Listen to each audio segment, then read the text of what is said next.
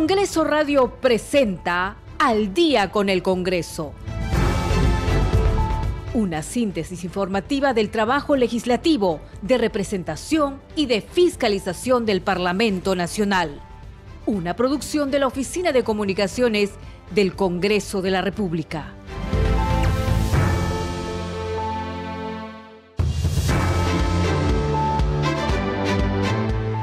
7 de la noche con un minuto, ¿cómo están? Bienvenidos al programa Al Día con el Congreso. Les saluda Danitza Palomino y estas son las principales noticias del Parlamento Nacional. El miércoles 26 de julio a las 10 de la mañana se realizará la elección de la mesa directiva del Congreso de la República para el periodo anual de sesiones 2023-2024. Mañana, martes 25 a las 10 de la mañana, culmina el plazo para la presentación de las listas completas de candidatos para ocupar los cargos de la mesa directiva del Congreso. Hoy se inscribió la lista número uno, que está conformada por los congresistas Alejandro Soto de Alianza para el Progreso, Hernando Guerra García de Fuerza Popular, Waldemar Cerrón de Perú Libre y Roselía Muruz de Avanza País. La Comisión Especial Multipartidaria de Seguimiento al Proceso de Reconstrucción en las zonas afectadas por el fenómeno del niño costero aprobó el informe final que recomienda al Ejecutivo implementar con carácter de urgencia un plan de reubicación de las personas que se verán afectadas directa e indirectamente por los desastres naturales. El Parlamento Nacional distinguió con la medalla y diploma de honor de la Presidencia del Congreso al Comando Conjunto de las Fuerzas Armadas, al Ejército del Perú, a la Fuerza Aérea del Perú y a la Policía Nacional del Perú en reconocimiento a su compromiso con la defensa y el desarrollo de nuestra nación. Fue durante una ceremonia realizada en la Sala Bolognese encabezada por el presidente del Congreso, José William Zapata. Siete de la noche con dos minutos, usted está escuchando al día con el Congreso. Y bien, ¿cómo está? ¿Qué tal el fin de semana? Esperemos que muy bien. Bueno, hay que decirles que en el Congreso de la República ya se está en cuenta regresiva para la elección de la nueva mesa eh, directiva de la mesa del Congreso de la República. Como ustedes saben, el 25 se cierran las inscripciones, o sea, mañana a las 10 de la mañana ya se cierran las inscripciones, por lo pronto hay una lista, y el 26 a las 10 de la mañana se inicia eh, la elección de la mesa directiva. Como ustedes también saben, esta elección eh, va por, eh, por, por, ver quién gana en la elección. Es 66 votos. Si no se ocupa esta, esta, no se logra este puntaje, entonces se va a una segunda eh, vuelta. Nosotros vamos a estar informando, por supuesto, mañana ya en la noche le vamos a decir cuáles son las listas, ya esa es la convocatoria de lo que se está viendo. También tenemos un video, un informe al respecto, pero antes le vamos a decir que como las elecciones se ganan con votos, cómo está conformada, cuántos integrantes tiene cada una de las bancadas. Fuerza Popular tiene 22 eh, integrantes. Perú Libre tiene 13, tenía 16, pero hoy ha renunciado Jaime Quito, Alfredo Pariona y Alex Flores. Ellos han renunciado el día de hoy. Eh, bueno, Acción Popular tiene 15, Alianza para el Progreso tiene 11, Bloque Magisterial de Concertación Nacional tiene 10, Cambio Democrático Juntos por el Perú tiene 10, Renovación Popular tiene 9, Avanza País, Partido de Integración Social tiene 9, Podemos Perú tiene 8, Perú Bicentenario tiene 6, Somos Perú tiene 5, Unidad y Diálogo Parlamentario tiene 5 y no agrupados eh, tiene 4. Ustedes saben que los no agrupados son aquellos que pertenecían antes a un eh, partido, a una bancada, pero luego se han retirado. Entonces, esta es la conformación y los primeros integrantes de la comisión, por supuesto, de la primera lista que se ha presentado. Para los que nos están viendo por YouTube, pueden ver la lista, está conformada por el congresista Alejandro Soto Reyes de Alianza para el Progreso en la presidencia y completan la fórmula los congresistas Hernando Guerra García de Fuerza Popular, Valdemar Cerrón Rojas de Perú Libre y ah, Roselía Muruz Dulanto de Avanza País, es decir, la primera, segunda y tercera vicepresidencia del Parlamento respectivamente. Y eh, vamos a eh, ir con un informe eh, al respecto sobre la inscripción de esta primera lista.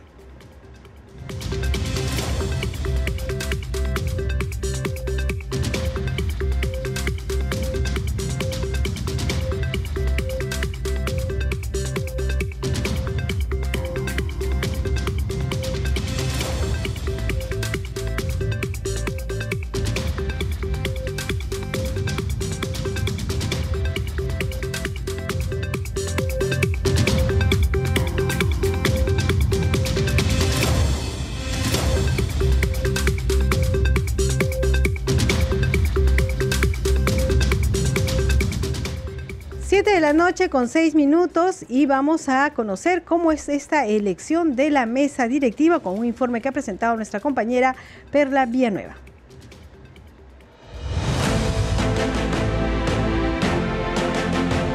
El Congreso de la República elegirá como cada año, este 26 de julio, a su nueva mesa directiva, conformada por el presidente y sus tres vicepresidentes.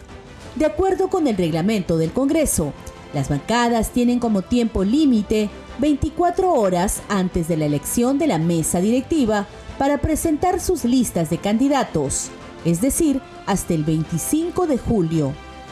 Luego la Oficialía Mayor da cuenta al presidente del Congreso de las listas inscritas y se ordena su publicación en tablas.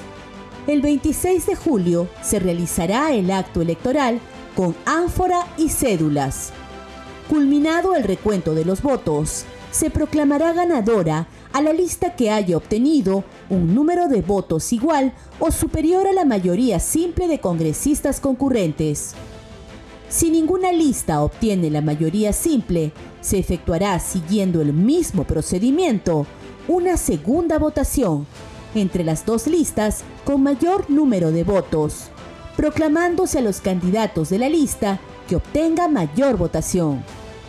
A continuación, los candidatos elegidos prestan juramento y asumen sus funciones de inmediato. Luego se convoca la sesión de instalación de la legislatura para el día 27 de julio, día en que se cita a los 130 parlamentarios a la sesión solemne del 28 de julio cuando la presidenta de la República dirigirá su tradicional mensaje al Congreso con ocasión del aniversario patrio.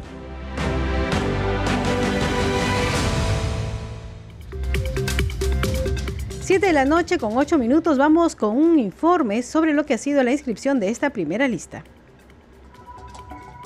A través de un documento dirigido a la Oficialía Mayor, se presentó la primera lista de candidatos a la mesa directiva del Congreso de la República para el periodo anual de sesiones 2023-2024. Como postulante a la presidencia se encuentra el parlamentario Alejandro Soto Reyes, de la bancada de Alianza para el Progreso, quien va acompañado en la primera vicepresidencia de Hernando Guerra García, de Fuerza Popular.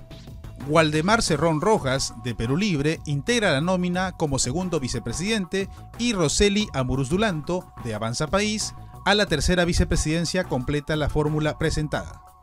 El documento enviado al oficial mayor Javier Ángeles también lleva la firma del congresista José Gerí, vocero de Somos Perú. Alejandro Soto es cusqueño de nacimiento y cuenta con el grado de doctor en Derecho por la Universidad Nacional San Antonio Abad del Cusco. Además, cursa estudios de doctorado en la Universidad del País Vasco de España. Fue regidor en la Municipalidad Distrital de Santiago y luego en el municipio provincial de Cusco. Actualmente es vocero portavoz de la bancada Alianza para el Progreso.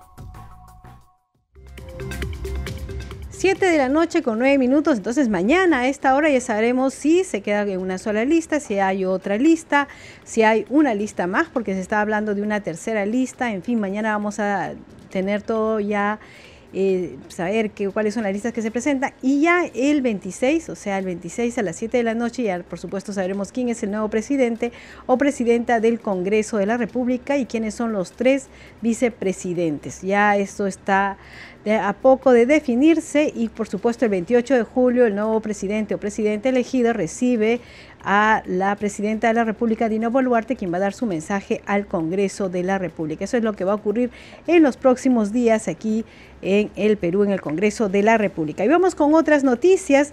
Por la importancia de sus aportes en beneficio de una zona olvidada, la Comisión Especial Braen debe continuar con sus funciones cumpliendo los encargos que le da el Congreso en apoyo a esa parte del país. Así lo recomendó el informe final de ese grupo de trabajo que fue aprobado en forma unánime en la sesión con la que culminó su vigencia de acuerdo a la moción que le dio vida para la legislatura 2022-2023. Asimismo, recomendó implementar una comisión especial de alto nivel a través de un decreto supremo que se dedique al estudio de la problemática del BRAEN en forma permanente porque se necesita un instrumento jurídico técnico que permita la concertación de planes y política a fin de que materialicen las acciones necesarias. Vamos a ir con el informe. Por unanimidad, fue aprobado el informe final de la Comisión Especial Multipartidaria BRAEM, cuyo trabajo realizado durante la gestión del congresista Alex Paredes fue de trabajar en favor de las cinco regiones que la conforman, buscando el desarrollo de más de medio millón de pobladores que integran sus 80 distritos. Dentro de sus recomendaciones, la comisión recogió el pedido de las autoridades del BRAEN solicitar la eliminación del estado de emergencia de la zona. Es una petición de las autoridades del BRAEN que quieren promover el turismo, la inversión privada y que quieren terminar con esa estigmatización, con esa satanización que se tiene al BRAEN. También recomiendan que se conforme una comisión de alto nivel que analice la problemática de la producción de la hoja de coca, la integración entre las cinco regiones y la pronta ejecución de la construcción de los puentes bicentenarios sobre el río Mantaro, que ayude a la conectividad de las vías de comunicación que se encuentran abandonadas y no permiten el desarrollo de sus distritos en la venta de sus productos tradicionales. era necesario implementar una comisión de alto nivel permanente que se dedique al estudio de esto de manera multisectorial, ¿no? Y plantee las soluciones. Y en eso hemos avanzado, llegamos a la conclusión de que se necesitaba un instrumento jurídico técnico, ¿no? Y arribamos a que era necesario que mediante un decreto supremo eh, se pudiera crear esta comisión de alto nivel. En otro momento, Flores Ramírez agradeció a los integrantes de su comisión, equipo técnico y en especial a los congresistas que a pesar de no pertenecer a las regiones del Braen, pudieron brindar sus aportes, como fueron los casos del presidente del Congreso, José Williams y Gladys Echaíz. William Zapata, que aportó, trabajó de una manera muy denudada mientras fue miembro de nuestra comisión antes que asumiera la presidencia del Congreso de la República. A pesar de ser de una región que no es del BRAN. De no ser de la región, se sumó a la comisión y dio valiosos aportes desde el punto de vista jurídico, como ex fiscal eh, de la nación y, también como conocedora de los problemas que se daban en el BRAN. ¿no? También eh, hay que agradecer. Se espera que la próxima legislatura el Congreso continúe desarrollando acciones políticas, jurídicas y sociales para esta extensa zona. 7 de la noche con 13 minutos vamos con más información aquí en el día con el Congreso y hay que decir que el congresista César Revilla, presidente de la Comisión Especial Multipartidaria de Seguimiento al Proceso de Reconstrucción en las zonas afectadas por el fenómeno El Niño Costero, informó que fue aprobado el informe final que recomienda al Ejecutivo implementar con carácter de urgencia un plan de reubicación de las personas que se verán afectadas directa e indirectamente por los desastres naturales. Nuestra labor, dijo, consiste en realizar un seguimiento permanente de fiscalización y control político a las instituciones vinculadas a la ejecución del Plan Integral de Reconstrucción con Cambios, PIRC, que desarrollan los tres niveles de gobierno en 13 regiones afectadas por el fenómeno climático, sin menoscabo de la función que la Constitución le asigna al Congreso de la República. Vamos a escuchar justamente al presidente de esta comisión, eh, el congresista Revilla y el día de hoy nos congrega una información aparecida ayer en un programa dominical, eh, al cual tenemos eh, que calificar, si cabe el término, de eh, afirmaciones completamente falsas y, en todo caso, interpretaciones que no se ajustan a la verdad. Se ha señalado, entre otras cosas, que la obra que se viene haciendo en la parte posterior del Congreso, el tópico, eh, es una obra que está siendo realizada sin contrato y por empresas fantasmas. Estamos aquí para aclarar que eso no es cierto. Y tampoco es verdad, como se señala en el reportaje, que se está tomando una plaza y que se está haciendo lo que se quiere. Las obras han sido coordinadas con las instancias correspondientes y se está usando eh, el mismo principio que se aplicó para la construcción en su debido momento de los comedores tanto de eh, trabajadores y empleados del Congreso, así como también el comedor de congresistas. Es decir, que eh, se está buscando la menor afectación posible al entorno de la Plaza Faustino Sánchez Carrión. Se ha señalado que eh, el consorcio CASNU, que es la empresa a cargo de la obra, es una empresa fantasma. Nosotros eh, vamos a demostrar, por favor, si nos ayudan con el primer eh, gráfico. El primer gráfico es, señala que dentro de la ley de contrataciones del Estado, de acuerdo al decreto supremo que ahí se enmarca, dispone que los proveedores pueden agruparse por consorcios para complementar sus calificaciones. En este caso, si vamos al siguiente gráfico, vemos que se han asociado la empresa Casina, constructora e inmobiliaria SAC, cuyo RUC vemos debajo de la razón social, y la Corporación Ejecutora de Obras Roma, también el RUC debajo de la razón social. Son ambas empresas, tienen más de 10, años de creadas, cada una de ellas.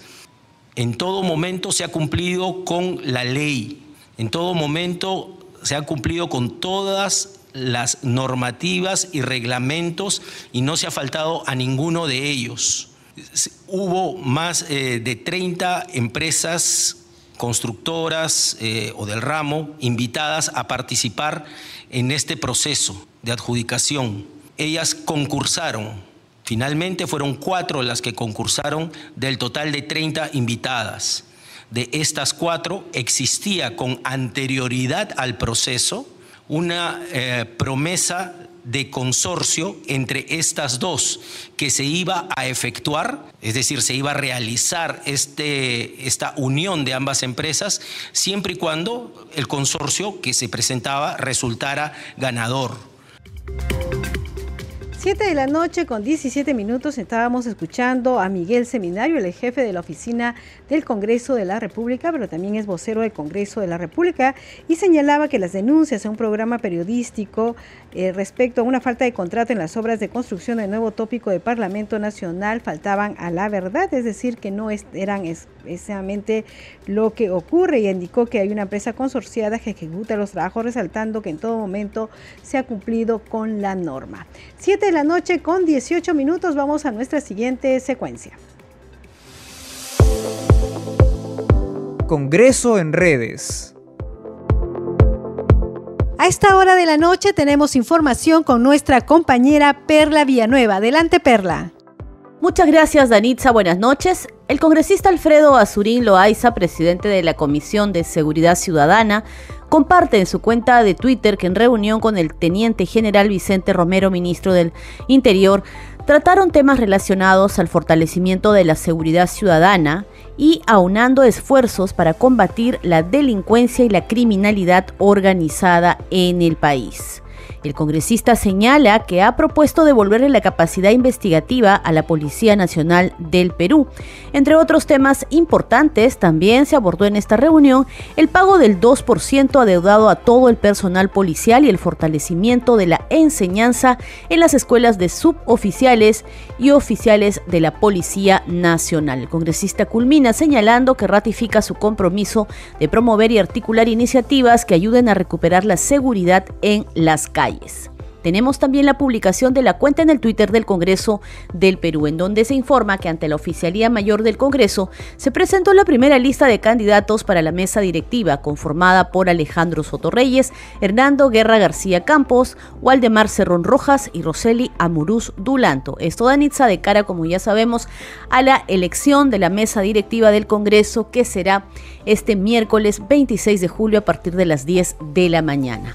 Y a propósito de este tema, Danitza, también hay una publicación de la cuenta del Congreso del Perú donde se comparte la citación de oficialía mayor a la representación nacional para la sesión del Pleno del Congreso presencial, en la que se llevará a cabo la elección de la mesa directiva. Será este miércoles 26 de julio desde las 10 de la mañana. Conoce el procedimiento para la elección aquí y comparten el link del TikTok en el que podemos fácilmente conocer sobre los detalles, según lo manda el reglamento del Congreso, de la elección de la mesa directiva. Terminamos, Danitza, con la publicación en el Twitter de la bancada de Renovación Popular. En esta publicación se señala que con la finalidad de buscar soluciones a la problemática del deficiente presupuesto del personal CAS, el congresista Miguel Sixia Vázquez se reunió con el ministro de Salud César Vázquez y funcionarios de la Dirección Subregional de Salud de Sullana en la región Piura. De esta manera terminamos la secuencia Congreso en redes de hoy. Danitza, buenas noches, adelante contigo.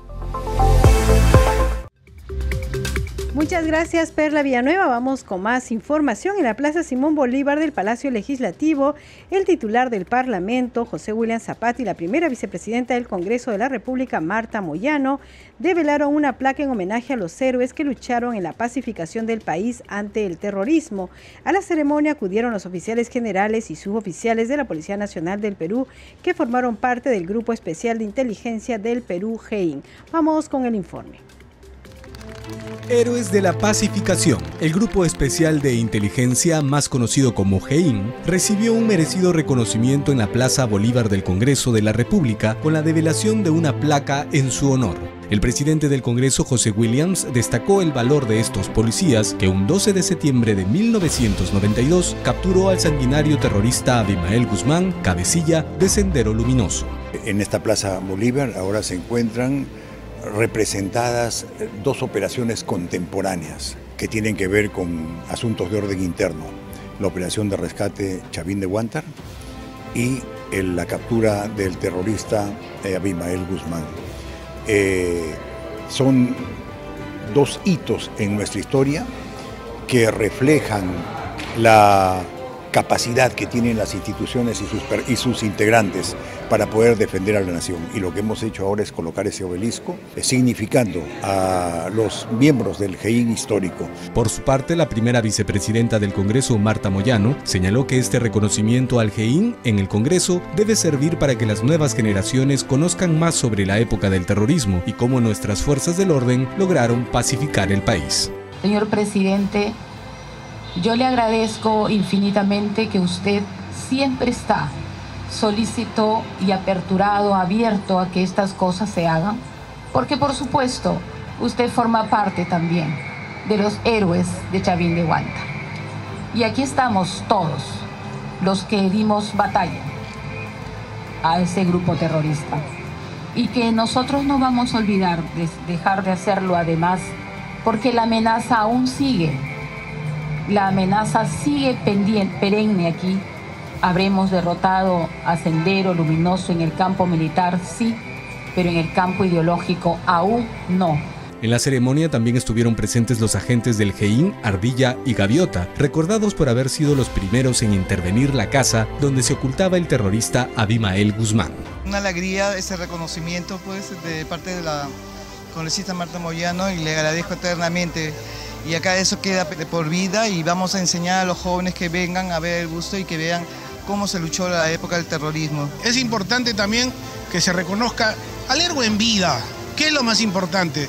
Cuando uno está muerto, ¿ya de qué sirve? Creo que lo más importante que tenemos los policías, los miembros de las Fuerzas Armadas, los, personajes de las, rondas, que cuando están en vida se les reconozca el trabajo, el granito de arena que pusimos, como es en el caso del GEIN. A partir de ahora, el GEIN comparte junto con los comandos Chavín de Guantar, Juan Valer y Raúl Jiménez un espacio importante en la Plaza Bolívar que reconoce a los héroes que lucharon contra los terroristas de Sendero Luminoso y el MRTA. 7 de la noche con 24 minutos. Antes de irnos a la pausa, queremos hacerle llegar los saludos de los parlamentarios por Fiestas Patrias.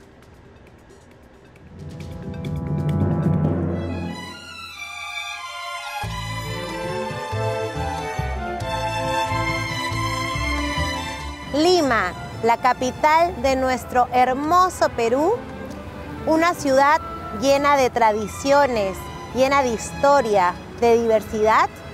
Le deseamos unas felices fiestas patrias que a pesar de las adversidades, continuemos siendo el orgullo de nuestro país.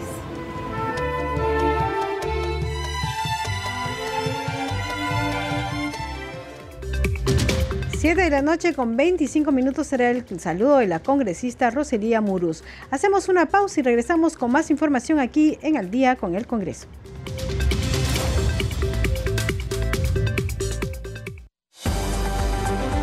Segundo a segundo, las noticias como son, nuestros titulares.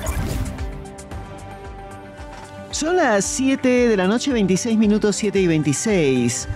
El legislador Alex Paredes calificó como un acto de cobardía el retiro de Perú Libre de la coalición de centroizquierda para integrar una lista a la mesa directiva con Alianza para el Progreso, Fuerza Popular y Avanza País.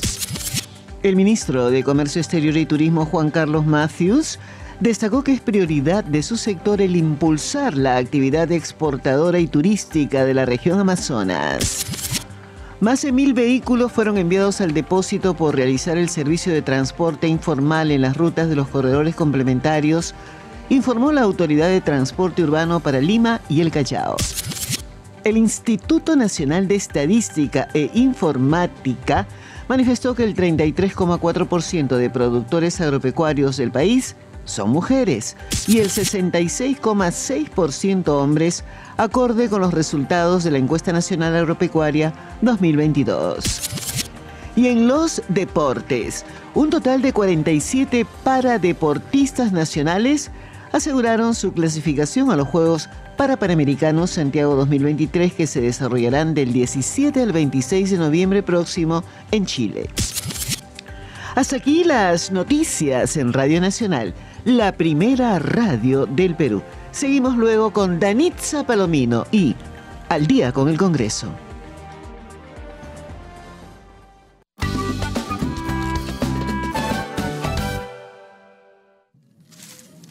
Sonido Perú. Puno. La estudiantina pone la música y los danzantes la elegancia de sus pasos. Mantones de seda, polleras de terciopelo y sombreros de paño. ¡Esa pandillita! La pandilla puneña. La pandilla puneña es Sonido Perú. Radio Nacional.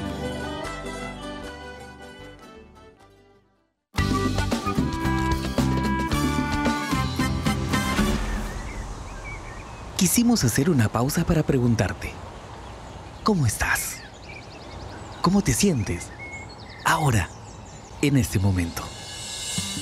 Tu salud mental importa. Nos importa.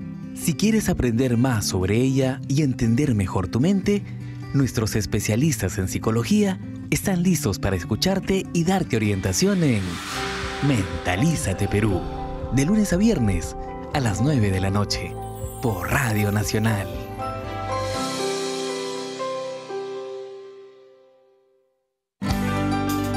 En Santo Tomás, la tierra de los corilazos, escucha Nacional 100.5 FM. La cultura, la identidad y el aporte de la afrodescendencia en el Perú y el mundo están en Afro Raíces. Orgulloso de ser negro. Mi padre es de Guinea Ecuatorial. Victoria Santa Cruz, mi tía abuela. Sabemos cuánto llevamos en la sangre, cuánta cultura. Afro Raíces, ahora en un nuevo horario, sábados a las 10 de la mañana por Radio Nacional. Radio Nacional. ¿Queremos vivir en un país que discrimina por la vestimenta, por el color de piel o por la forma de hablar? No. Lo que queremos es vivir en un Perú sin racismo, donde nos respetemos y aceptemos tal como somos. Por eso es importante reconocer el problema y valorar nuestros orígenes. Solo así construiremos un país justo, con igualdad de oportunidades. Perú sin racismo. Respeto para todos. Ministerio de Cultura. Bicentenario del Perú 2024. Compunche Perú, Gobierno del Perú.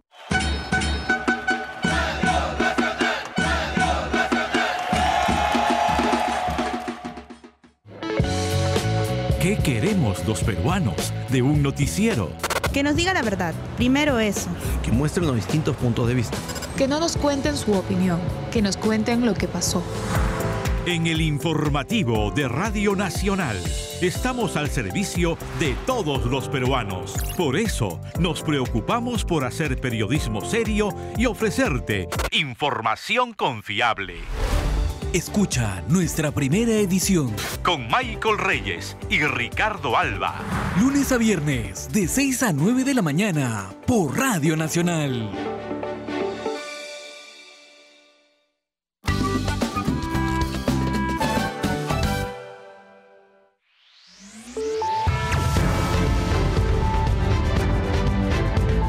Continuamos en Al día con el Congreso.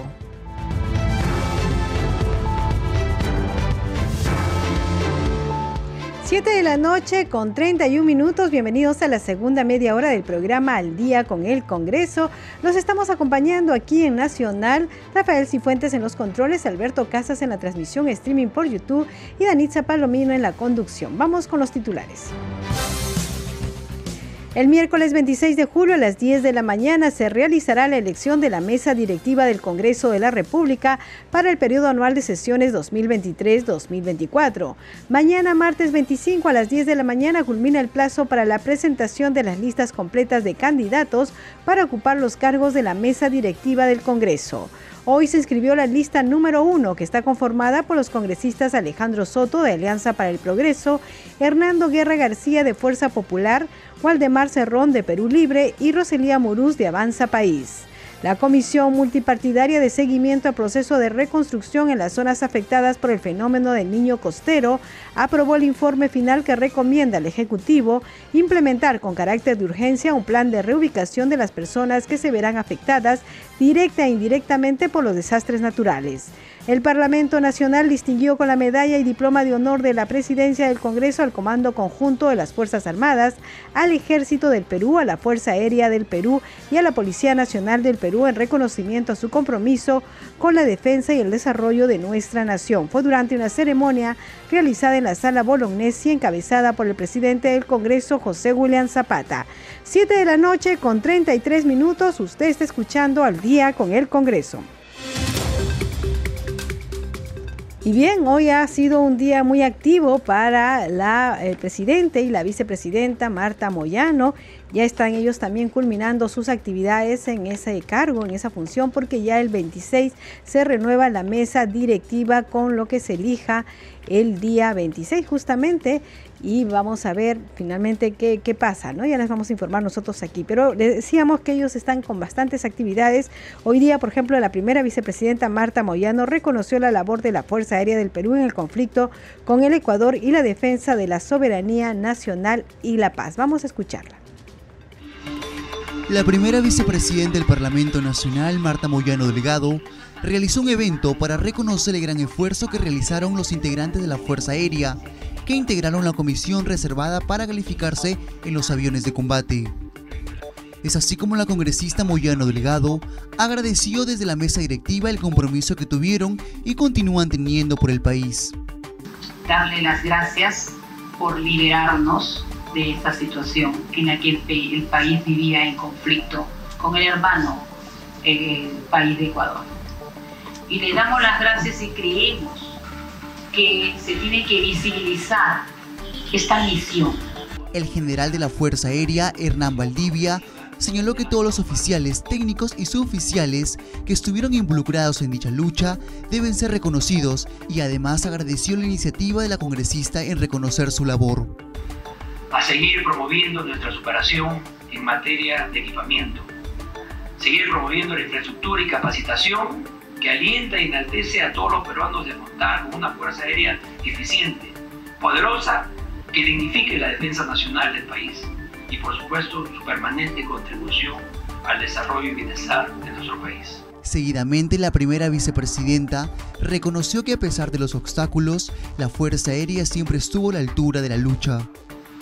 Y la misión que ustedes hicieron fue fundamental, porque sabíamos que no teníamos cierta capacidad de armamentos y que Ecuador lo sabía.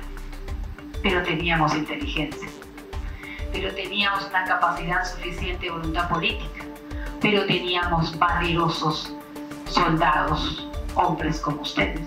La congresista Marta Moyano anunció que promoverá la incorporación de los héroes nacionales en la ley que declara héroes de la democracia a los comandos Chavín de Guantar expresó su reconocimiento a los oficiales, técnicos y suboficiales de la Fuerza Aérea que lucharon por el país.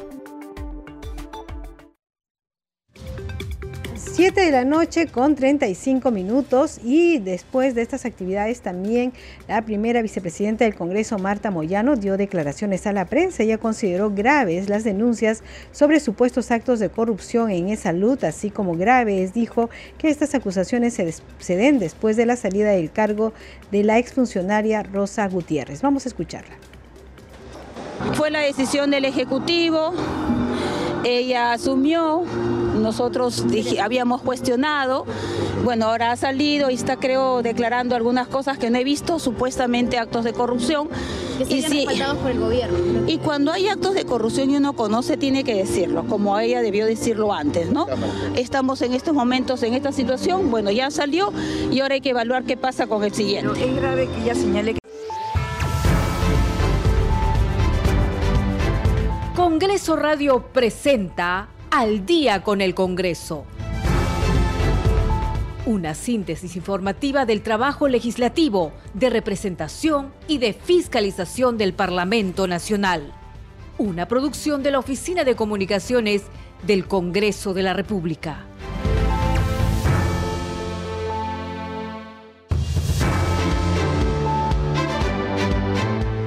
7 de la noche con un minuto, ¿cómo están? Bienvenidos al programa Al Día con el Congreso. Les saluda Danitza Palomino y estas son las principales noticias del Parlamento Nacional. El miércoles 26 de julio a las 10 de la mañana se realizará la elección de la mesa directiva del Congreso de la República para el periodo anual de sesiones 2023-2024. Mañana, martes 25 a las 10 de la mañana, culmina el plazo para la presentación de las listas completas de candidatos para ocupar los cargos de la mesa directiva del Congreso. Hoy se inscribió la lista número uno, que está conformada por los congresistas Alejandro Soto de Alianza para el Progreso, Hernando Guerra García de Fuerza Popular, Waldemar Cerrón de Perú Libre y Roselía Murús de Avanza País. La Comisión Especial Multipartidaria de Seguimiento al Proceso de Reconstrucción en las zonas afectadas por el fenómeno del niño costero aprobó el informe final que recomienda al Ejecutivo implementar con carácter de urgencia un plan de reubicación de las personas que se verán afectadas directa e indirectamente por los desastres naturales. El Parlamento Nacional distinguió con la medalla y diploma de honor de la Presidencia del Congreso al Comando Conjunto de las Fuerzas Armadas, al Ejército del Perú, a la Fuerza Aérea del Perú y a la Policía Nacional del Perú en reconocimiento a su compromiso con la defensa y el desarrollo de nuestra nación. Fue durante una ceremonia realizada en la Sala Bolognese encabezada por el presidente del Congreso, José William Zapata. Siete de la noche con dos minutos, usted está escuchando al día con el Congreso. Y bien, ¿cómo está? ¿Qué tal el fin de semana? Esperemos que muy bien. Bueno, hay que decirles que en el Congreso de la República ya se está en cuenta regresiva para la elección de la nueva mesa eh, directiva de la mesa del Congreso de la República. Como ustedes saben, el 25 se cierran las inscripciones, o sea, mañana a las 10 de la mañana ya se cierran las inscripciones, por lo pronto hay una lista, y el 26 a las 10 de la mañana se inicia eh, la elección de la mesa directiva. Como ustedes también saben, esta elección eh, va por, eh, por, por, ver quién gana en la elección. Es 66 votos. Si no se ocupa esta, esta, no se logra este puntaje, entonces se va a una segunda eh, vuelta. Nosotros vamos a estar informando, por supuesto, mañana ya en la noche le vamos a decir cuáles son las listas, ya esa es la convocatoria de lo que se está viendo. También tenemos un video, un informe al respecto, pero antes le vamos a decir que como las elecciones se ganan con votos, cómo está conformada, eh, cuántos integrantes tiene cada una de las bancadas. Fuerza Popular tiene 22 eh, integrantes. Perú Libre tiene 13, tenía 16, pero hoy ha renunciado Jaime Quito, Alfredo Pariona y Alex Flores. Ellos han renunciado el día de hoy. Eh, bueno, Acción Popular tiene 15, Alianza para el Progreso tiene 11, Bloque Magisterial de Concertación Nacional tiene 10, Cambio Democrático Juntos por el Perú tiene 10, Renovación Popular tiene 9, Avanza País, Partido de Integración Social tiene 9, Podemos Perú tiene 8, Perú Bicentenario tiene 6, Somos Perú tiene 5, Unidad y Diálogo Parlamentario tiene 5 y no agrupados eh, tiene 4. Ustedes saben que los no agrupados son aquellos que pertenecían antes a un eh, partido a una bancada, pero luego se han retirado. Entonces, esta es la conformación y los primeros integrantes de la comisión, por supuesto, de la primera lista que se ha presentado. Para los que nos están viendo por YouTube, pueden ver la lista. Está conformada por el congresista Alejandro Soto Reyes de Alianza para el Progreso en la presidencia y completan la fórmula los congresistas Hernando Guerra García de Fuerza Popular, Valdemar Cerrón Rojas de Perú Libre y ah, Roselía Muruz Dulanto de Avanza País, es decir, la primera, segunda y tercera vicepresidencia del Parlamento respectivamente. Y eh, vamos a eh, ir con un informe eh, al respecto sobre la inscripción de esta primera lista.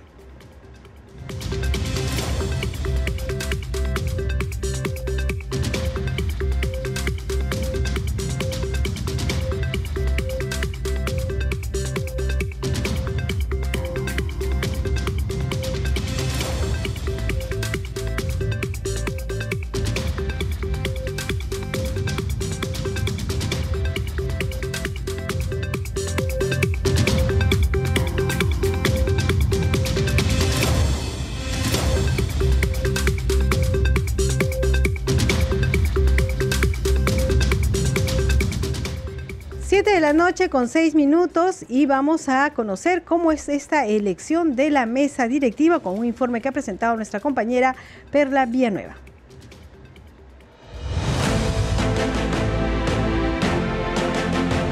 El Congreso de la República elegirá como cada año, este 26 de julio, a su nueva mesa directiva, conformada por el presidente y sus tres vicepresidentes.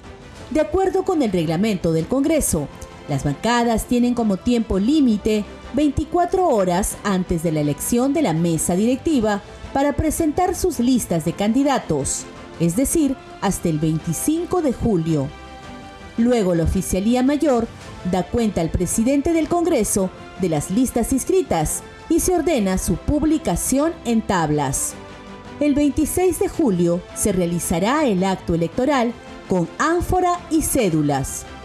Culminado el recuento de los votos, se proclamará ganadora a la lista que haya obtenido un número de votos igual o superior a la mayoría simple de congresistas concurrentes. Si ninguna lista obtiene la mayoría simple, se efectuará siguiendo el mismo procedimiento una segunda votación entre las dos listas con mayor número de votos proclamándose a los candidatos de la lista que obtenga mayor votación. A continuación, los candidatos elegidos prestan juramento y asumen sus funciones de inmediato. Luego se convoca la sesión de instalación de la legislatura para el día 27 de julio, día en que se cita a los 130 parlamentarios a la sesión solemne del 28 de julio cuando la presidenta de la República dirigirá su tradicional mensaje al Congreso con ocasión del aniversario patrio.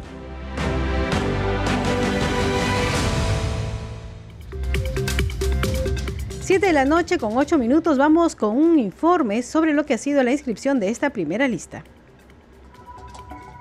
A través de un documento dirigido a la Oficialía Mayor, se presentó la primera lista de candidatos a la mesa directiva del Congreso de la República para el periodo anual de sesiones 2023-2024. Como postulante a la presidencia se encuentra el parlamentario Alejandro Soto Reyes, de la bancada de Alianza para el Progreso, quien va acompañado en la primera vicepresidencia de Hernando Guerra García, de Fuerza Popular.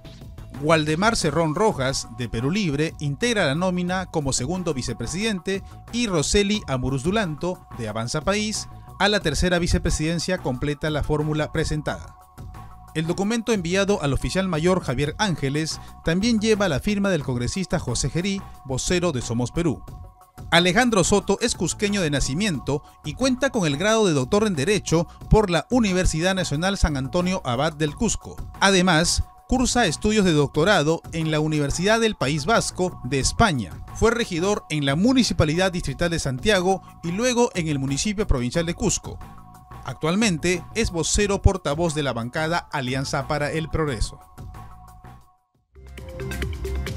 7 de la noche con 9 minutos, entonces mañana a esta hora ya sabremos si se queda en una sola lista, si hay otra lista, si hay una lista más, porque se está hablando de una tercera lista, en fin, mañana vamos a tener todo ya eh, saber que, cuáles son las listas que se presentan. Y ya el 26, o sea, el 26 a las 7 de la noche, ya por supuesto sabremos quién es el nuevo presidente o presidenta del Congreso de la República y quiénes son los tres vicepresidentes. Ya esto está a poco de definirse y por supuesto el 28 de julio el nuevo presidente o presidente elegido recibe a la presidenta de la República, Dina Boluarte, quien va a dar su mensaje al Congreso de la República. Eso es lo que va a ocurrir en los próximos días aquí en el Perú, en el Congreso de la República. Y vamos con otras noticias. Por la importancia de sus aportes en beneficio de una zona olvidada, la Comisión Especial Braen debe continuar con sus funciones cumpliendo los encargos que le da el Congreso en apoyo a esa parte del país. Así lo recomendó el informe final de ese grupo de trabajo que fue aprobado en forma unánime en la sesión con la que culminó su vigencia de acuerdo a la moción que le dio vida para la legislatura 2022-2023. Asimismo, recomendó implementar una comisión especial de alto nivel a través de un decreto supremo que se dedique al estudio de la problemática del BRAEN en forma permanente porque se necesita un instrumento jurídico técnico que permita la concertación de planes y política a fin de que materialicen las acciones necesarias. Vamos a ir con el informe.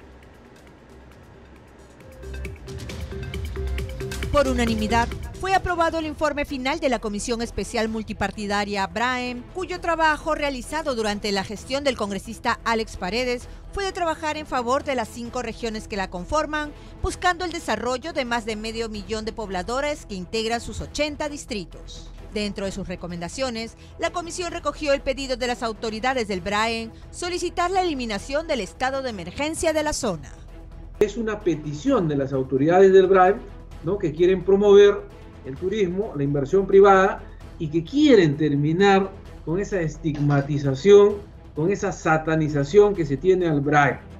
También recomiendan que se conforme una comisión de alto nivel que analice la problemática de la producción de la hoja de coca, la integración entre las cinco regiones y la pronta ejecución de la construcción de los puentes bicentenarios sobre el río Mantaro, que ayude a la conectividad de las vías de comunicación que se encuentran abandonadas y no permiten el desarrollo de sus distritos en la venta de sus productos tradicionales. Era necesario implementar una comisión de alto nivel permanente que se dedique al estudio de esto de manera multisectorial, ¿no? Y plantee las soluciones. Y en eso hemos avanzado, llegamos a la conclusión de que se necesitaba un instrumento jurídico técnico, ¿no? Y arribamos a que era necesario que mediante un decreto supremo eh, se pudiera crear esta comisión de alto nivel. En otro momento, Flores Ramírez agradeció a los integrantes de su comisión, equipo técnico y en especial a los congresistas que a pesar de no pertenecer a las regiones del Braen, pudieron brindar sus aportes, como fueron los casos del presidente del Congreso, José Williams y Gladys Echaíz. William Zapata, que aportó, trabajó de una manera muy denudada mientras fue miembro de nuestra comisión antes que asumiera la presidencia del Congreso de la República. A pesar de ser de una región que no es del BRAN. De no ser de la región, se sumó a la comisión y dio valiosos aportes desde el punto de vista jurídico como ex fiscal eh, de la nación y, también como conocedora de los problemas que se daban en el BRAN. ¿no? También eh, hay que agradecer. Se espera que en la próxima legislatura el Congreso continúe desarrollando acciones políticas, jurídicas y sociales para esta extensa zona. 7 de la noche con 13 minutos vamos con más información aquí en el día con el Congreso. Y hay que decir que el congresista César Revilla, presidente de la Comisión Especial Multipartidaria de Seguimiento al Proceso de Reconstrucción en las zonas afectadas por el fenómeno El Niño Costero, informó que fue aprobado el informe final que recomienda al Ejecutivo implementar con carácter de urgencia un plan de reubicación de las personas que se verán afectadas directa e indirectamente por los desastres naturales. Nuestra labor, dijo, consiste en realizar un seguimiento permanente de fiscalización y control político a las instituciones vinculadas a la ejecución del Plan Integral de Reconstrucción con cambios PIRC, que desarrollan los tres niveles de gobierno en 13 regiones afectadas por el fenómeno climático, sin menoscabo de la función que la Constitución le asigna al Congreso de la República. Vamos a escuchar justamente al presidente de esta comisión, eh, el congresista Revilla y el día de hoy nos congrega una información aparecida ayer en un programa dominical, eh, al cual tenemos eh, que calificar, si cabe el término, de eh, afirmaciones completamente falsas y, en todo caso, interpretaciones que no se ajustan a la verdad. Se ha señalado, entre otras cosas, que la obra que se viene haciendo en la parte posterior del Congreso, el tópico, eh, es una obra que está siendo realizada sin contrato y por empresas fantasmas. Estamos aquí para aclarar que eso no es cierto. Y tampoco es verdad, como se señala en el reportaje, que se está tomando una plaza y que se está haciendo lo que se quiere. Las obras han sido coordinadas con las instancias correspondientes y se está usando la misma, eh, el mismo principio que se aplicó para la construcción en su debido momento de los comedores tanto de eh, trabajadores y empleados del Congreso, así como también el comedor de congresistas. Es decir, que eh, se está buscando la menor afectación posible al entorno de la Plaza Faustino Sánchez Carrión. Se ha señalado que eh, el consorcio CASNU, que es la empresa a cargo de la obra, es una empresa fantasma nosotros eh, vamos a demostrar, por favor, si nos ayudan con el primer eh, gráfico. El primer gráfico es, eh, señala que dentro de la ley de contrataciones del Estado, de acuerdo al decreto supremo que ahí se enmarca, dispone que los proveedores pueden agruparse por consorcios para complementar sus calificaciones. En este caso, si vamos al siguiente gráfico, vemos que se han asociado la empresa Casina, constructora e inmobiliaria SAC, cuyo RUC vemos debajo de la razón social, y la Corporación Ejecutora de Obras Roma, también el RUC debajo de la razón social. Son ambas empresas, tienen más de 10, años de creadas, cada una de ellas. En todo momento se ha cumplido con la ley, en todo momento se ha cumplido con todas las normativas y reglamentos y no se ha faltado a ninguno de ellos hubo más eh, de 30 empresas constructoras eh, o del ramo invitadas a participar en este proceso de adjudicación. Ellas concursaron. Finalmente fueron cuatro las que concursaron del total de 30 invitadas.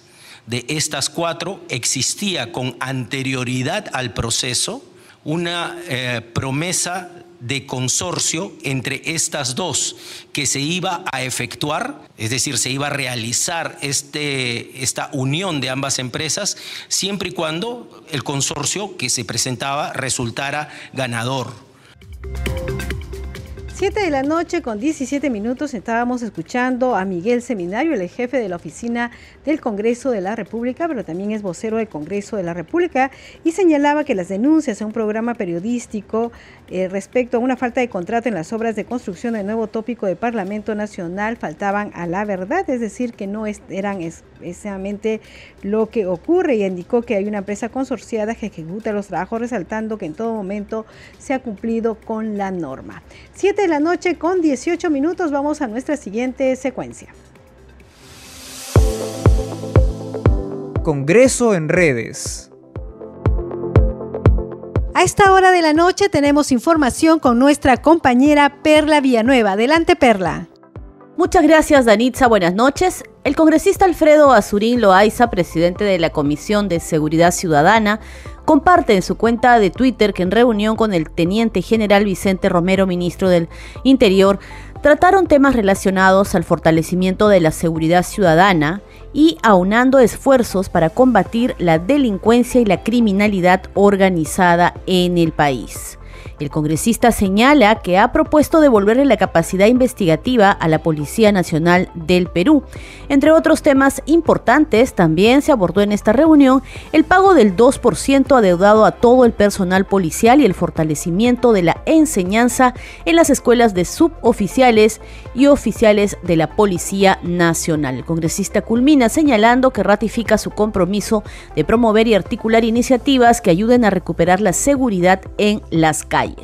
Tenemos también la publicación de la cuenta en el Twitter del Congreso del Perú, en donde se informa que ante la Oficialía Mayor del Congreso se presentó la primera lista de candidatos para la mesa directiva, conformada por Alejandro Sotorreyes, Hernando Guerra García Campos, Waldemar Cerrón Rojas y Roseli Amuruz Dulanto. Esto da Nitza de cara, como ya sabemos, a la elección de la mesa directiva del Congreso, que será este miércoles 26 de julio a partir de las 10 de la mañana.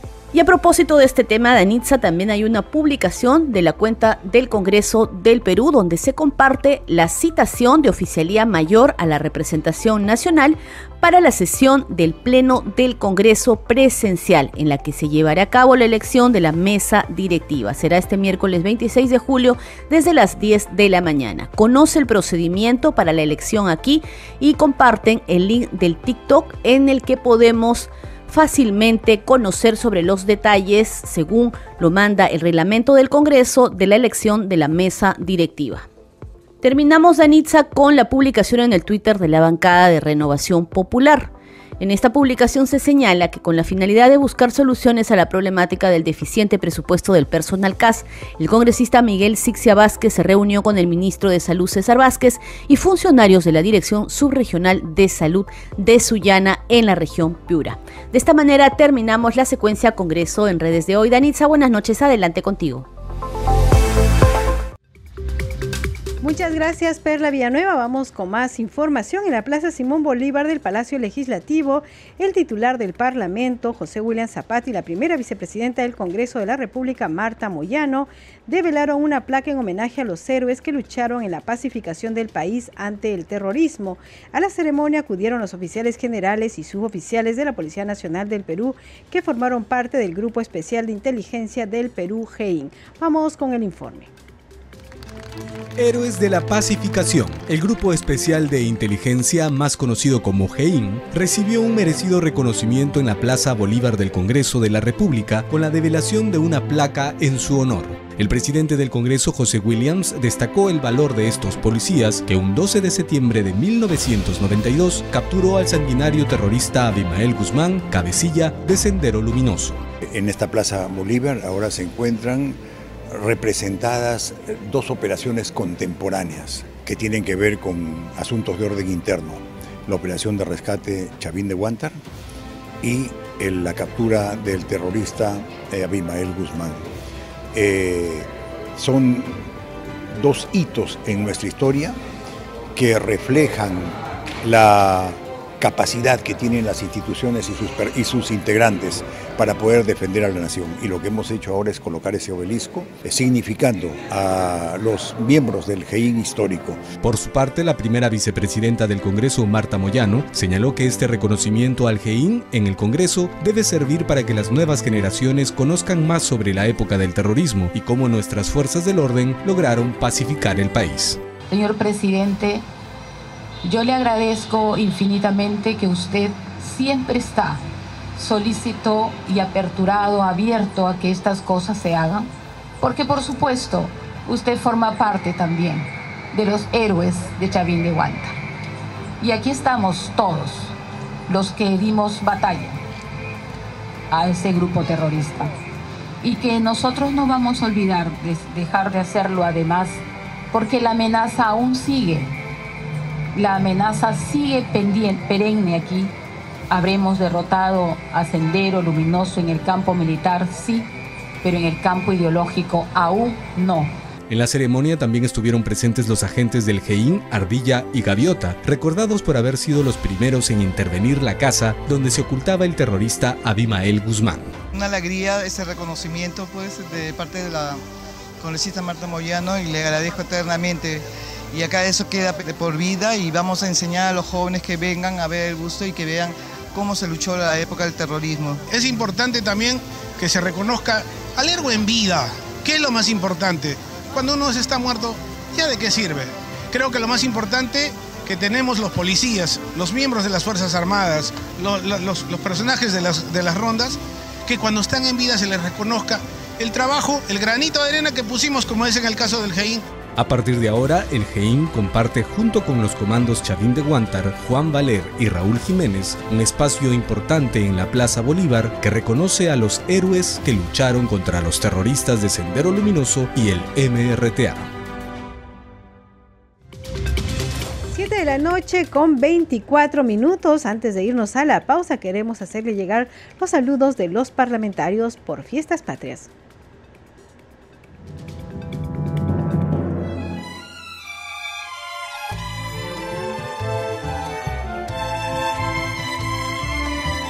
Lima, la capital de nuestro hermoso Perú, una ciudad llena de tradiciones, llena de historia, de diversidad, le deseamos unas felices fiestas patrias que a pesar de las adversidades, continuemos siendo el orgullo de nuestro país.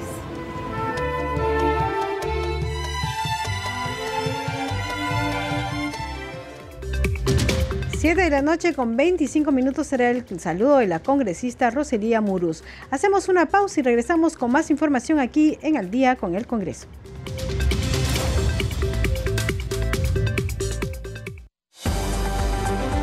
Segundo a segundo, las noticias como son, nuestros titulares. Son las 7 de la noche, 26 minutos 7 y 26. El legislador Alex Paredes calificó como un acto de cobardía el retiro de Perú Libre de la coalición de centroizquierda para integrar una lista a la mesa directiva con Alianza para el Progreso, Fuerza Popular y Avanza País. El ministro de Comercio Exterior y Turismo, Juan Carlos Matthews, destacó que es prioridad de su sector el impulsar la actividad exportadora y turística de la región Amazonas. Más de mil vehículos fueron enviados al depósito por realizar el servicio de transporte informal en las rutas de los corredores complementarios, informó la Autoridad de Transporte Urbano para Lima y el Callao. El Instituto Nacional de Estadística e Informática manifestó que el 33,4% de productores agropecuarios del país son mujeres y el 66,6% hombres, acorde con los resultados de la encuesta nacional agropecuaria 2022. Y en los deportes, un total de 47 paradeportistas nacionales aseguraron su clasificación a los Juegos para Panamericanos Santiago 2023 que se desarrollarán del 17 al 26 de noviembre próximo en Chile. Hasta aquí las noticias en Radio Nacional, la primera radio del Perú. Seguimos luego con Danitza Palomino y Al día con el Congreso.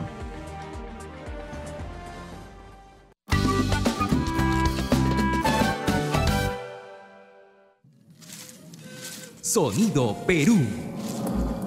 Puno. La estudiantina pone la música y los danzantes la elegancia de sus pasos.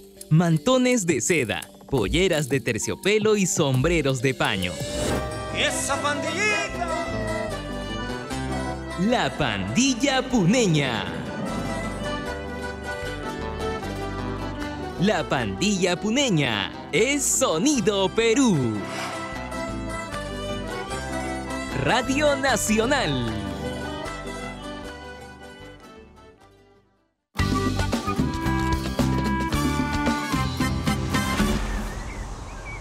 Quisimos hacer una pausa para preguntarte, ¿cómo estás?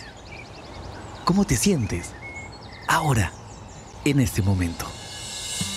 Tu salud mental importa. Nos importa. Si quieres aprender más sobre ella y entender mejor tu mente, Nuestros especialistas en psicología están listos para escucharte y darte orientación en Mentalízate Perú, de lunes a viernes a las 9 de la noche, por Radio Nacional.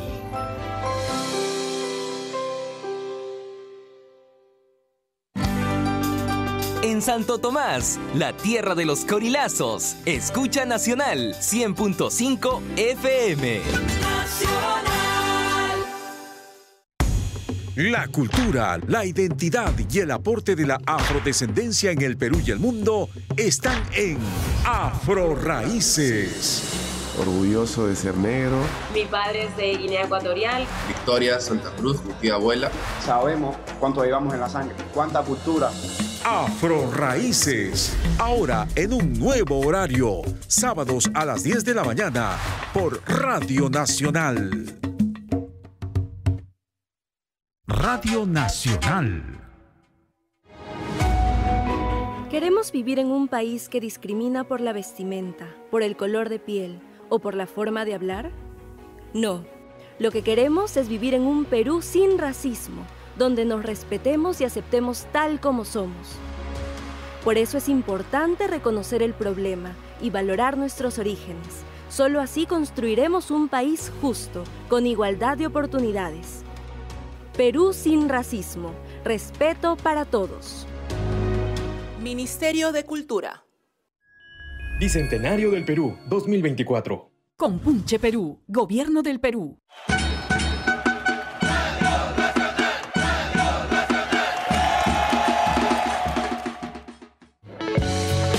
¿Qué queremos los peruanos de un noticiero?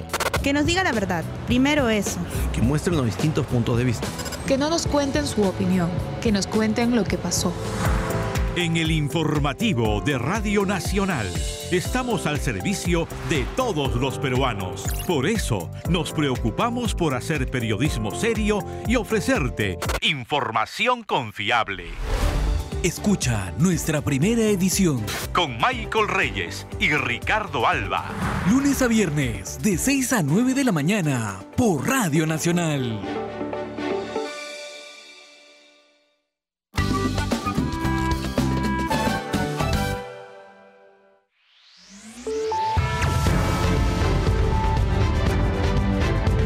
Continuamos en Al día con el Congreso.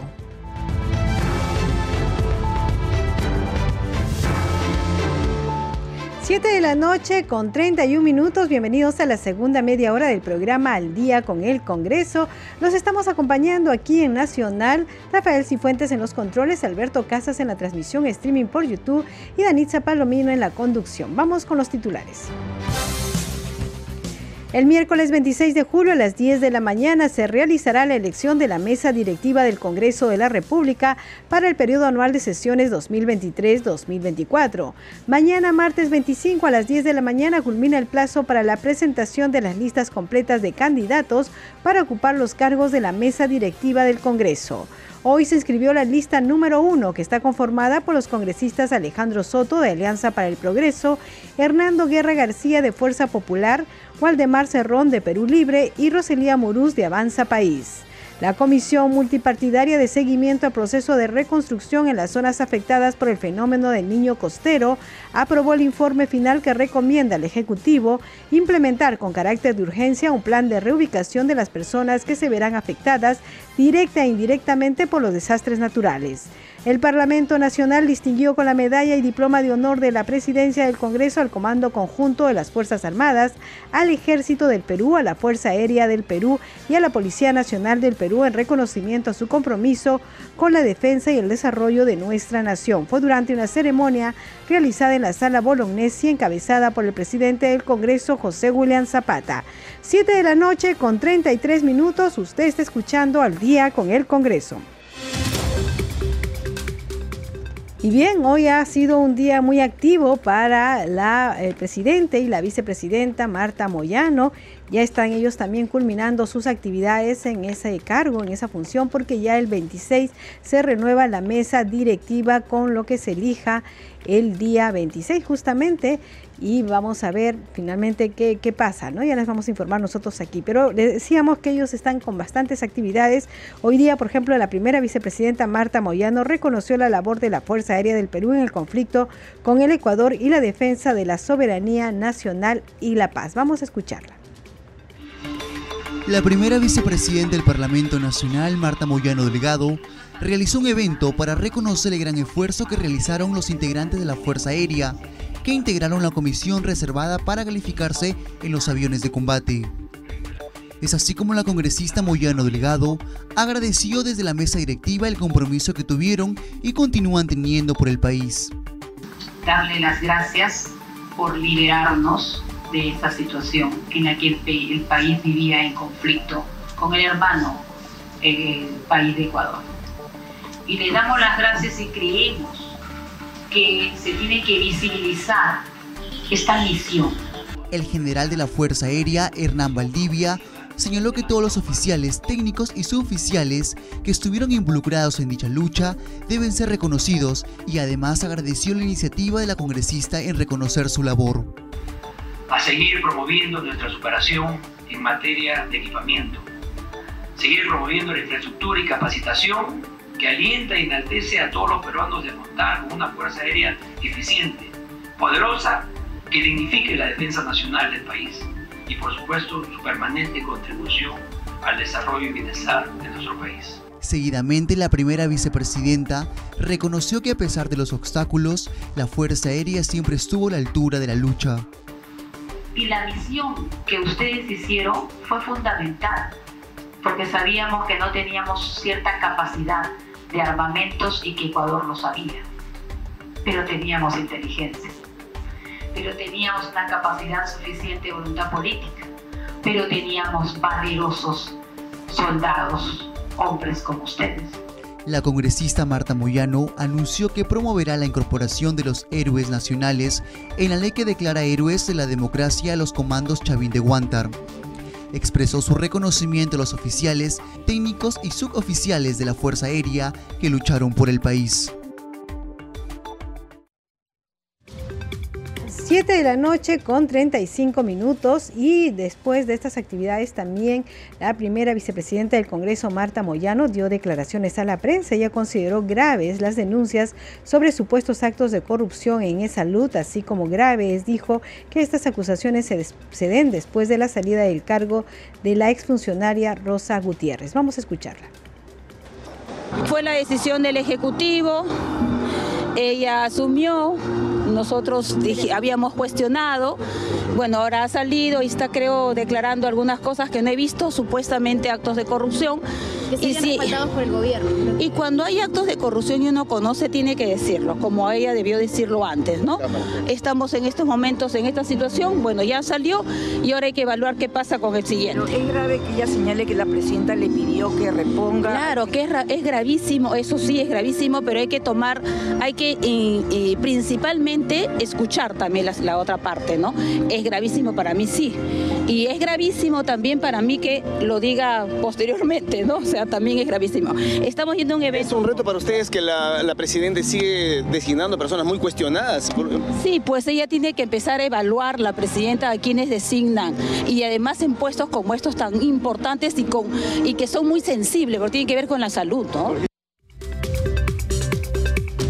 7 de la noche con 37 minutos y vamos con más actividades, esta vez desde el presidente del Congreso, José William Zapata, él distinguió al jefe del Comando Conjunto de las Fuerzas Armadas y comandantes del Ejército, la Marina, FAP y Policía Nacional del Perú. Fue en ceremonia en la sala Francisco Bolognesi de Palacio Legislativo, a la que asistieron la primera vicepresidenta Marta Boyano, el tercer vicepresidente Alejandro Muñante y el legislador José Cueto Servi. Vamos a escucharlo la presidencia y la mesa directiva del Congreso de la República han decidido reconocer a nuestras instituciones titulares con la, medalla, de la presidencia del Congreso de la República. Bien, asimismo, la presidencia y la mesa directiva del Congreso de la República ha decidido hacer un reconocimiento de la misma, de la misma manera a quienes han comandado exitosamente sus institutos en beneficio de la seguridad, el desarrollo, la democracia y la libertad de la nación peruana. Distinguida concurrencia, a nombre de la mesa directiva que me honro en presidir y del Congreso de la República, agradecemos y felicitamos su, muy buena labor profesional. Y como dice la canción, una canción que estilamos cantar en el ejército y está relacionado a una presea que gana un soldado, y dice ella, ¿no? Que tienen este reconocimiento muy bien ganado. El Antonio José de Sucre pronunció en Apampa de la Quinoa, antes de la batalla de Acucho, la misma que sella nuestra independencia, dijo lo siguiente, otro día de gloria va a coronar vuestra admirable constancia, distinguida concurrencia, ese fue un día de gloria hace unos meses atrás.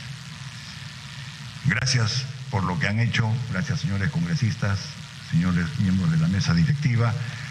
Eh, permítanme hacer un viva por las Fuerzas Armadas y la Policía Nacional del Perú. Viva las Fuerzas Armadas, viva la Policía Nacional del Perú. Viva. Gracias. 7 de la noche con 39 minutos y como ustedes saben, eh, la semana que terminó, eh, el eh, hubo una nueva bancada, se inscribió una nueva bancada que ha sido reconocida por la Oficialía Mayor y esta nueva bancada se llama Unidad y Diálogo Parlamentario. Eh, tiene cinco integrantes, que es lo mínimo que se pide para una, la conformación de una bancada. Bueno, está compuesta por Héctor Acuña Peralta, Juan Bartolomé Burgos Oliveros, Luis Gustavo Cordero Yontay, Esdras Ricardo Medina Minaya y Jacqueline Cati Ugarte Mamani. Ellos son la nueva bancada, seguramente ellos también van a tener derecho eh, a presidir alguna de las comisiones. En fin, ustedes saben que después de la instalación de la, eh, de la legislatura se forman comisiones y normalmente las bancadas también distribuyen la presidencia de las comisiones. Pero ¿qué es lo que ha dicho Edras Medina respecto a la elección de la mesa directiva? Bueno, él ha dicho que su bancada Unidad y Diálogo lo ha propuesto para presidir la mesa directiva 2023-2024 y está buscando consensos con otras bancadas para presentar la lista ante la Oficialía Mayor que culmina mañana martes 25 a las 10 de la mañana. Dio a conocer que va conversando con la bancada de Renovación Popular y algunos integrantes de la bancada Bicentenario. Vamos a escucharlo. Sí, ya hemos tenido la reunión en nuestra bancada. Eh, soy candidato a la presidencia del Congreso, es decir, eh, este, propuesto por mi bancada de unidad y diálogo. Ahora nos busca o nos corresponde buscar consensos con otras bancadas para lograr pues ya presentar nuestra lista que tenemos tiempo hasta mañana a las 9 de la mañana. A las 12 del día hemos ido y hemos hablado con toda la bancada. Por supuesto, ahí ha estado el almirante Montoya, nos ha escuchado nuestra propuesta. Ellos ahora se van a reunir y van a tomar una decisión. También he hablado con parte de los integrantes del Bicentenario para decirles que ahora es el momento de presentar una mesa directiva de centro que más piense en los intereses del Perú, eh, creemos que es necesaria, urgente la reactivación económica y sectores como educación, salud y la agricultura que necesitan reactivar. 7 de la noche con 41 minutos, entonces mañana a las 10 de la mañana ya culmina el plazo para que se presenten las listas. Por lo pronto se ha presentado la lista número uno, vamos a ver cuántas listas se presentan en esta oportunidad. Vamos con otras informaciones. El congresista Roberto Quiabra de la bancada Alianza para el Progreso señaló que los temas que debe priorizar la presidenta de la República, Dina Boluarte, en su mensaje al Congreso este 28 de julio son seguridad ciudadana, salud, educación, medidas para prevenir efectos del fenómeno del niño, entre otros. Vamos a escucharlo. Creo que en este momento lo que se necesita es un presidente del Congreso y una mesa directiva que se dé cuenta de que tiene un gran reto. Estamos en el 6%, o lo termina de hundir o lo levanta. Y eso se parte por la conformación de la mesa y por el comportamiento que tenga la mesa. Si vamos a tener una mesa directiva que, va a generar división al interior del Congreso, flaco favor le hacemos a la gobernabilidad. Yo espero de que la mesa que salga elegida con la mayoría de los votos sea una mesa que sea consciente del momento que estamos viviendo. Del 100% del tiempo yo espero que un 30% lo emplee para decir el tiempo que ha transcurrido del 7 de diciembre hasta ahora y un 70% de hablar cosas concretas, seguridad ciudadana, eh, la medida que está tomando para evitar reducir el impacto del, del fenómeno del niño, la crisis alimentaria, lo que es salud y educación. 7 de la noche con 43 minutos y nosotros siempre estamos brindándole a usted la información sobre las normas que ya han sido aprobadas, los proyectos de ley que son aprobados y que ya son ley. En nuestra secuencia, Leyes para ti. Soy el licenciado Alberto Arana Veneros. Mi nombre es la licenciada Lady Leiva Velázquez. Mi nombre es Rocío Concha Rossi. Elisa Sani Javier. Mi nombre es Dilman Antonio Cahuina Zapana. Soy Giovanna León Gavilán.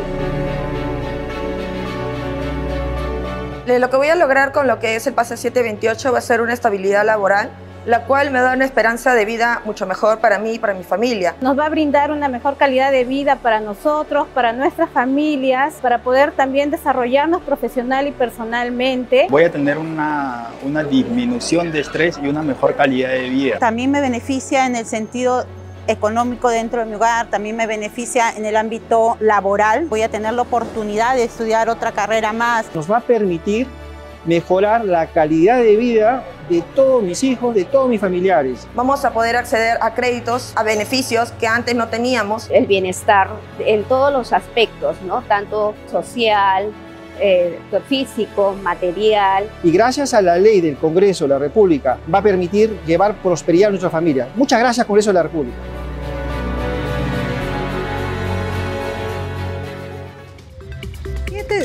7 de la noche con 44 minutos y en el Congreso de la República se realizó un evento, un foro, para buscar mejorar el transporte terrestre urbano. Este evento fue organizado por el despacho de la congresista Silvia Montesa. Tenemos el informe. Considerando que día a día miles de personas se trasladan mediante diferentes tipos de vehículos y la necesidad de mejorar el sector transporte, la congresista Silvia Montesa organizó el foro denominado Mejoras en la calidad del servicio del transporte terrestre urbano, el cual contó con expertos en el sector. Es necesario promover el uso de tecnologías limpias y renovables en el transporte, en el transporte público como la electricidad, y el hidrógeno para reducir drásticamente las emisiones de gases de efectos invernaderos y mejorar la calidad del aire que respiramos.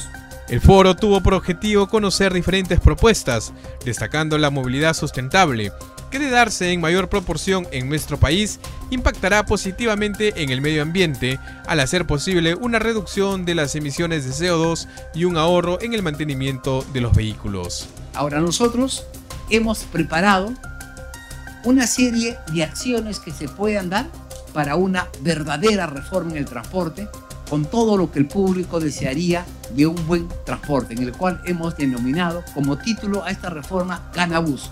Ganabús es un título que le hemos puesto básicamente porque el, el, el pasajero que se desplace en un bus sienta que está ganando eficiencia, calidad y una serie de acciones Finalmente, la congresista Silvia Montesa destacó que las energías renovables deben considerarse como una alternativa de mayor preocupación, teniendo en cuenta que, por ejemplo, Lima es una de las ciudades más grandes de América Latina y se encuentra en el tercer lugar como la ciudad con mayor congestión vehicular y la octava ciudad más contaminada de Latinoamérica.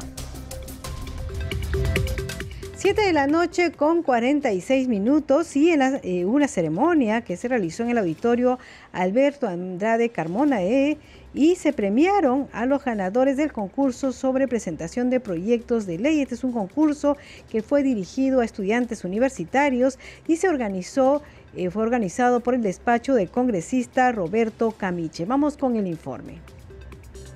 Con la finalidad de promover la participación de los estudiantes de universidades públicas y privadas en la solución de los grandes problemas nacionales a través de proyectos de ley, el despacho del congresista Roberto Camiche organizó el concurso nacional universitario de proyectos de ley creativos para solucionar los grandes problemas del Perú. Este concurso genera la posibilidad de acercar a estos jóvenes al primer poder del Estado y hacerles ver y entender de que están en la posibilidad de ser un legislador y poder sacar adelante el país con ideas innovadoras, conscientes, trabajando para el país. Entre los temas que se presentaron figuran reformas constitucionales, inclusión y discapacidad, gestión cultural, economía recreativa, agricultura, agua y cambio climático, además ambiente y recursos naturales. Al respecto, el congresista mencionó que es la mejor manera de acercar los jóvenes al Estado. Yo creo que esta es la mejor manera de hacer notar la presencia de los jóvenes, no con agresión, sino con, como decía el señor Grado Bertorini, concertación. Y la concertación es esto. Ustedes han volcado sus conocimientos y su aporte al país. Y nosotros, en mi despacho y en la comisión, hemos querido premiar eso y lo vamos a seguir haciendo Espero que le digan a sus compañeros a sus colegas, a sus amigos, que hay una posibilidad de poder desarrollar sus ideas en el Congreso de la República. Los ganadores del concurso fueron premiados en una ceremonia en el Congreso de la República, donde recibieron un diploma por su esfuerzo y además se anunció que se continuará con la realización de este concurso en los próximos años. 7 de la noche con 49 minutos y vamos a conocer la agenda de actividades programadas para mañana en el Congreso de la República. Como siempre, la información nos la trae nuestro compañero Josman Valverde. Adelante, Josman.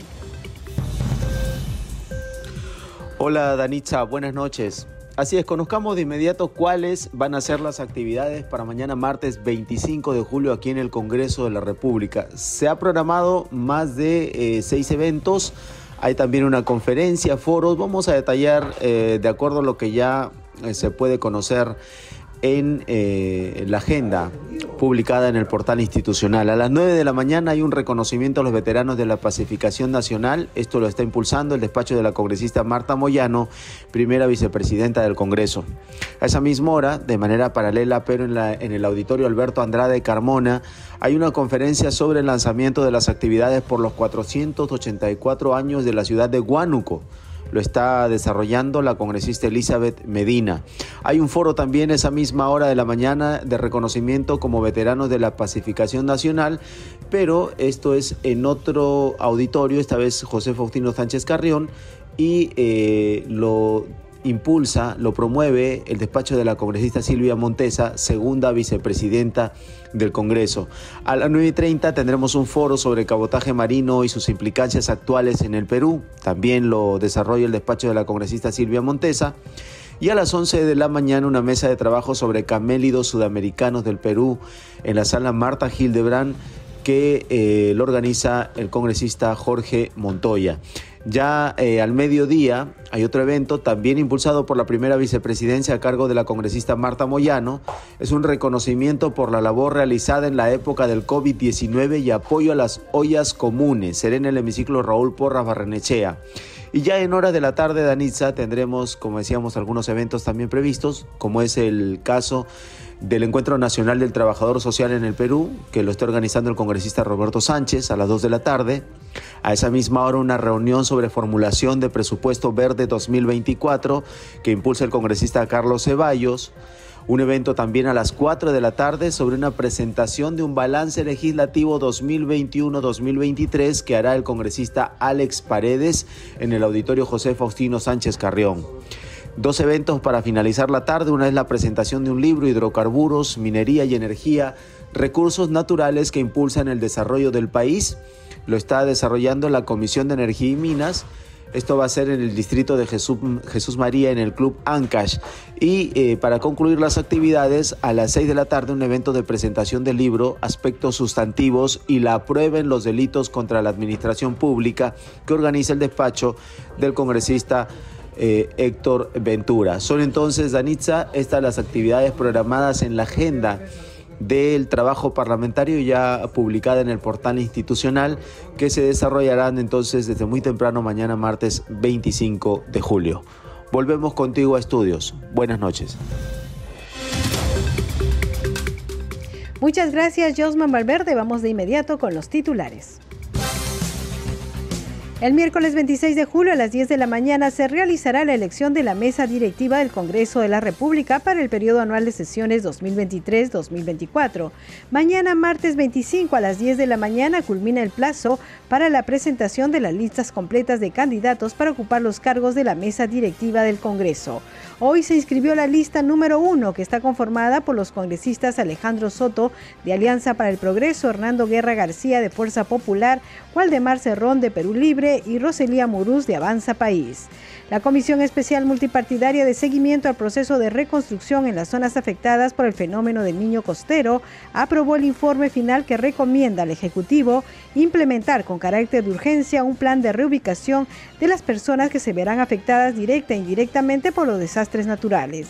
El Parlamento Nacional distinguió con la medalla y diploma de honor de la Presidencia del Congreso al Comando Conjunto de las Fuerzas Armadas, al Ejército del Perú, a la Fuerza Aérea de del Perú y a la Policía Nacional del Perú en reconocimiento a su compromiso con la defensa y desarrollo de nuestra nación. Fue durante una ceremonia realizada en la sala Bolognese encabezada por el presidente del Congreso, José William Zapata. 7 de la noche con 54 minutos. Hasta aquí el programa Al día con el Congreso. Queremos agradecerle a nombre de todo el equipo de Congreso Radio. Los hemos acompañado aquí en Radio Nacional, Rafael Cifuentes en los controles, Alberto Casas en la transmisión streaming por YouTube y Danitza Palomino en la conducción y Linorio Arevalo de Tarapoto en la unidad móvil. Si me pide Siempre me dice que salude a todos sus paisanos de Tarapoto, así que a todos los que nos están escuchando en Tarapoto un fuerte abrazo y felices fiestas patrias, por supuesto. Nosotros regresamos mañana, ya mañana a esta hora se sabrá cuáles son las listas y ya el 26 se elige a la nueva mesa directiva y sabremos quién es el nuevo presidente o presidenta del Congreso de la República. Nos despedimos esta vez con el saludo de fiestas patrias del congresista Paul Gutiérrez.